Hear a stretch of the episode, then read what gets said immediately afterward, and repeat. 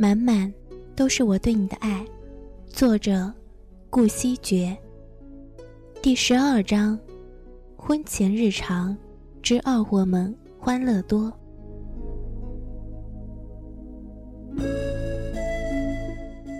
人的一生中，总会碰到一群人，让你想回到过去。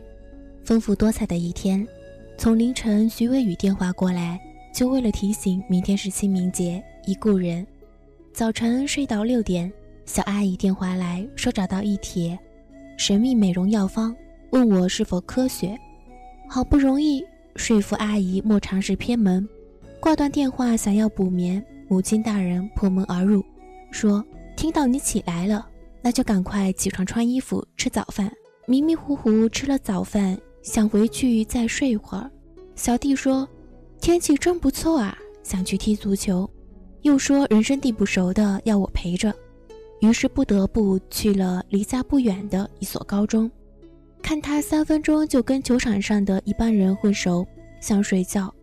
接到几束目光，小弟跑过来说：“姐。”有人问你几岁了？我线衣牛仔，披头散发，是老还是不老？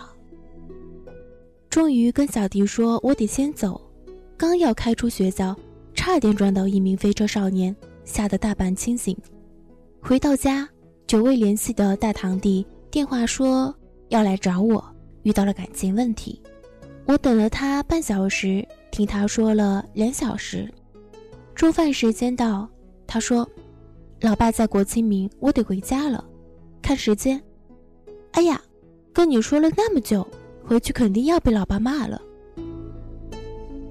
吃饭，中饭完，母亲大人跟着我走进房间，等我刷牙完，笑着说：“女儿，好久没跟你聊提喜话了，我们说说话吧。”然后跟母亲聊：“好困，好困。”终于，母亲大人一句：“还是生女儿好。”之后满意离开。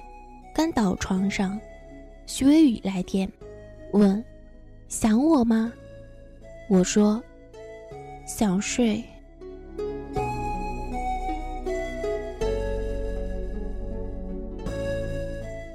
这两天不知道为什么心情郁闷，所以那天中午出去，当我看到后面一辆警车一直跟着。我让边了，他也继续跟着，不由皱了眉头。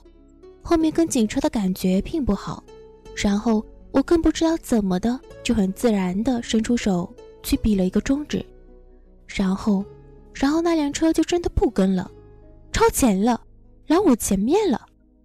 我意识过来，万分后悔，早知道我就比大拇指了，真的。警车上的人下来了，我下车。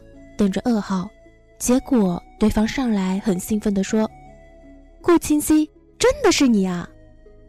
我看对方人高马大，但真的是不认识的。他说：“我是徐伟宇班上的。”我不认识，但我有了不好的预感。他说：“我刚看你从银行出来，就觉得眼熟，就跟上来看看。刚开始还不确定。”中途你朝我比中指呢，我想肯定认识的，不然谁敢跟咱警察比中指啊？哈哈。对了，听说你跟微雨同学快结婚了，恭喜恭喜！果然，晚上接到徐微雨电话，他笑得很欢。他说：“听说你朝警察比中指了，哈哈哈。你强，那仁兄我都不敢朝他比中指啊，我太爱你了。”有一天，小弟传了一张照片给我，问我：“姐，这婚纱好看吗？”我说：“挺好看的啊。”小弟马上说：“那我送你吧。”我疑惑：“你有钱吗？”小弟说：“当然，我攒了多少年了。姐，让我送你吧，婚纱就应该是你最爱的人送你的。”徐微雨站在我身后，冷冷地说。让他去死！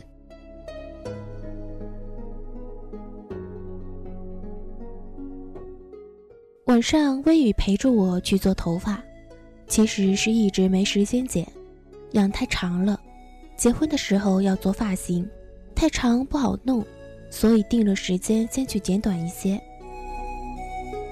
发型师问我要怎么弄，我还没说，之前一直玩着手机走进来的徐微雨抬头说：“剪短一点，但别太短。”发型师看看我，又看看徐微雨，说：“那顾小姐需要另外的护理吗？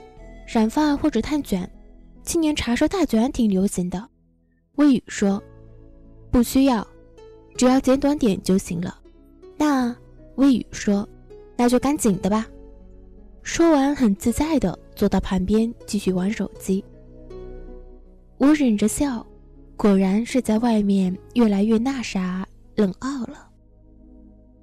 后来，那发型师给我做头发的时候，偷偷跟我说：“顾小姐，你男朋友好拽啊！”我想解释一下，徐微雨只是习惯性有一说一，在外面他一向不多废话。呃，传说中的面瘫。结果我还没开口，那发型师又说了一句：“不过比你弟弟好很多。”我想起上次带小弟过来剪头发，刚进门他就说：“叫最好的发型师过来。”洗头的时候说：“我只用某某某的洗发水。”理发前又说：“要某某某的造型，某一国外男星的造型。”我当时直接跟理发师说：“剪小平头。”小弟那年假期在家窝了两个礼拜才出门。我一直觉得男孩子应该把头发剪得干净清爽才好看。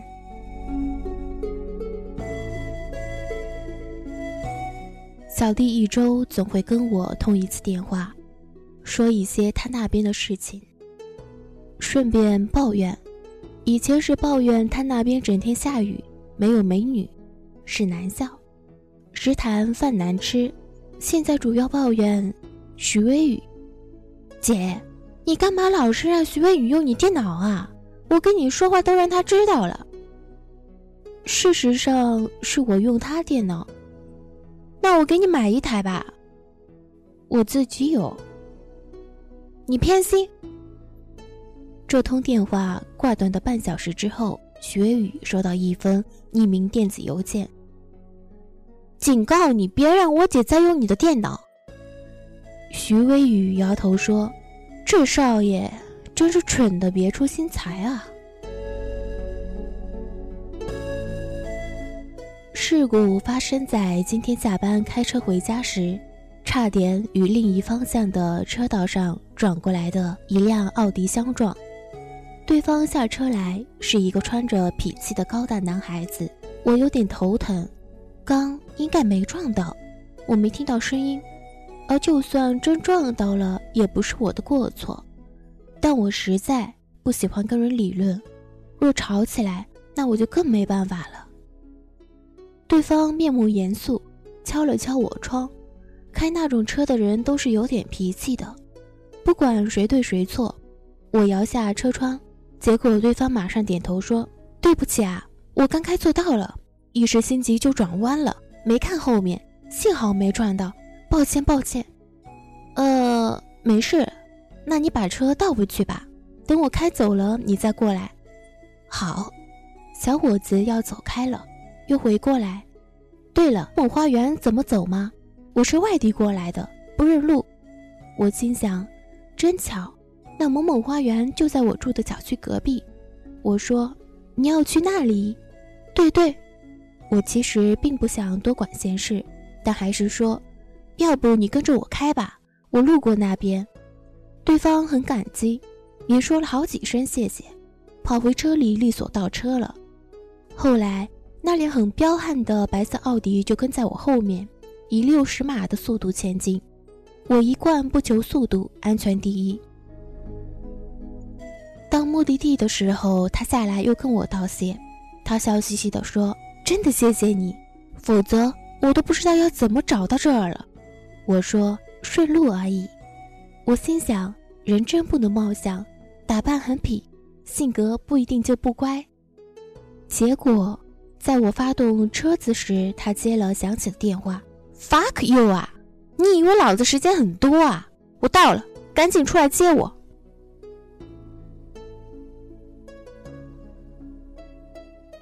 我和徐微雨还有微雨的妈妈，我未来的婆婆去买车。徐微雨的母亲是老师，为人很和善。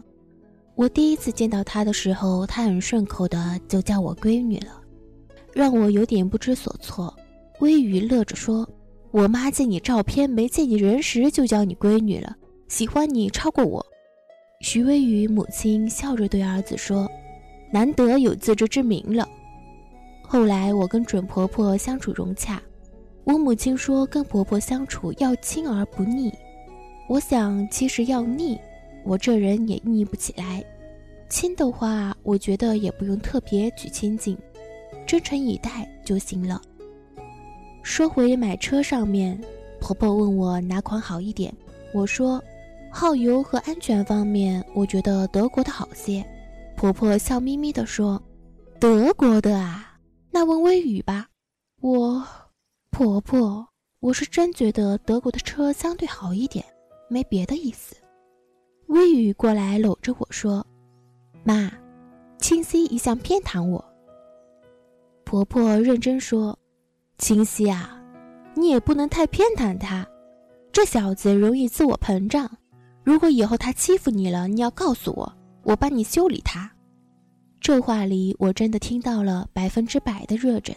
那天订完了车，送婆婆回去，顺便在那里吃了饭。徐微雨的父亲是很开明开朗的人。饭中，微雨靠过来跟我说想吃牛肉，我就夹给了他。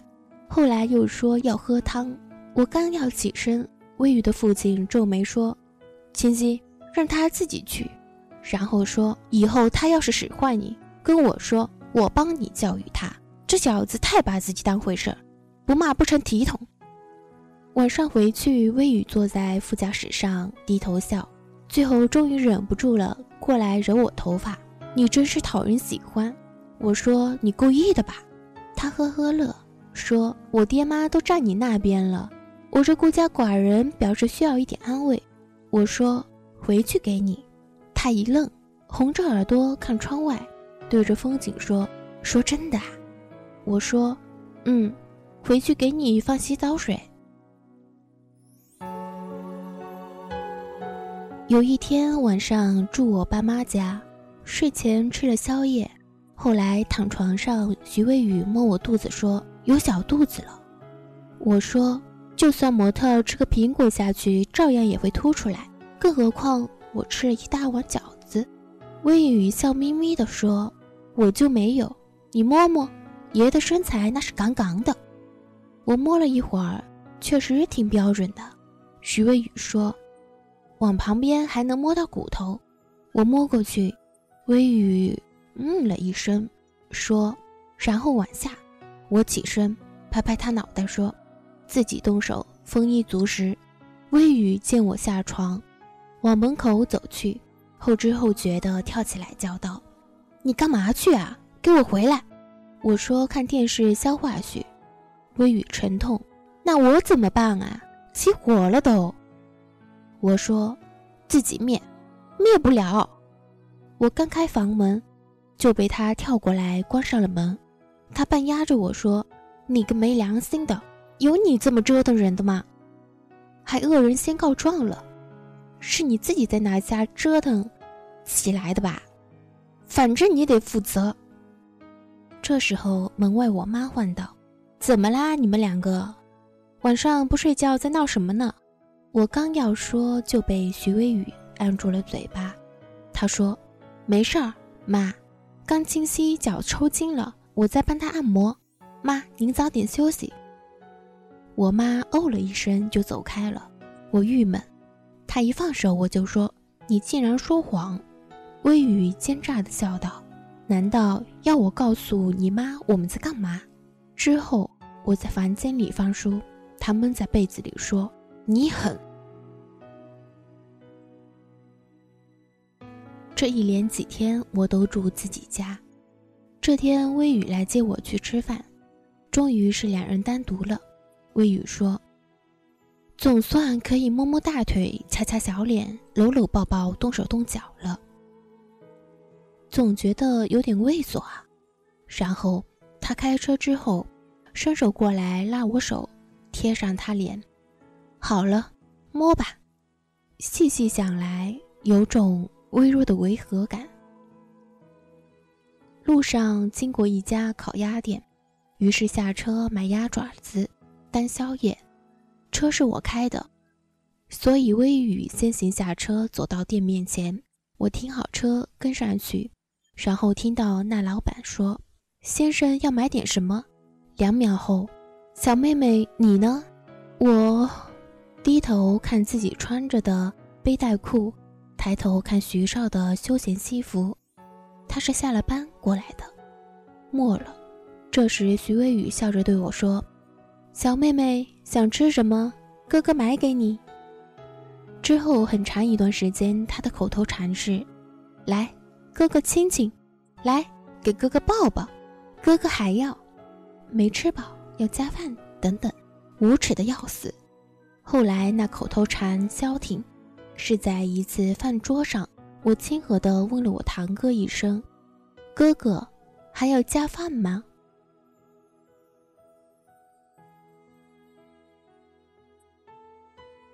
我的朋友对徐微雨都有点敬畏，好比如果有人向他们探听顾青信男朋友如何如何，基本上都只会说：“他，我不敢乱说，青熙男朋友啊，哎，我也不清楚啊。”人神秘着呢。